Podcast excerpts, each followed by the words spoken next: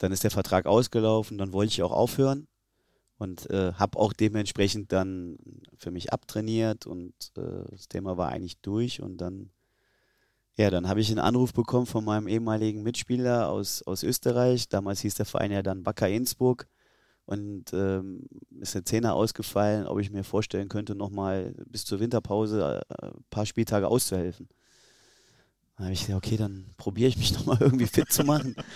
Und dann habe ich das gemacht, dann bin ich dahin und habe mich am ersten Training, Abschlusstraining, habe ich mich äh, verletzt, habe meinen Oberschenkel Vorderseite Muskelfaserriss geholt, habe dann aber damit die Spiele gemacht, habe gesagt, komm, ich spiele jetzt damit, es ist am Ende auch egal und wenn es noch größer aufgeht, dann ist es auch größer aufgegangen, dann ist es halt so und wollte dann ähm, im Dezember aufhören und dann hat mich der Mario Basler angerufen und dann Damals Trainer Eintracht Trier.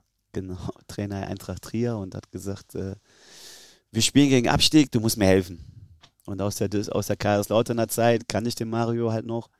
Da habe ich gesagt, ich kann nicht mehr so laufen, ich kann nicht mehr so spielen, ich, ich soll es dann so machen, wie er es immer gemacht hat.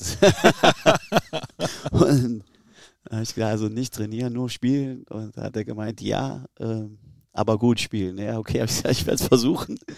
Ähm, habe das dann gemacht, habe aber als Bedingung gestellt, dass ich meine Trainerscheine mache und dass ich halt schon dann anfange, so nach und nach in den Trainerbereich mit reinzukommen.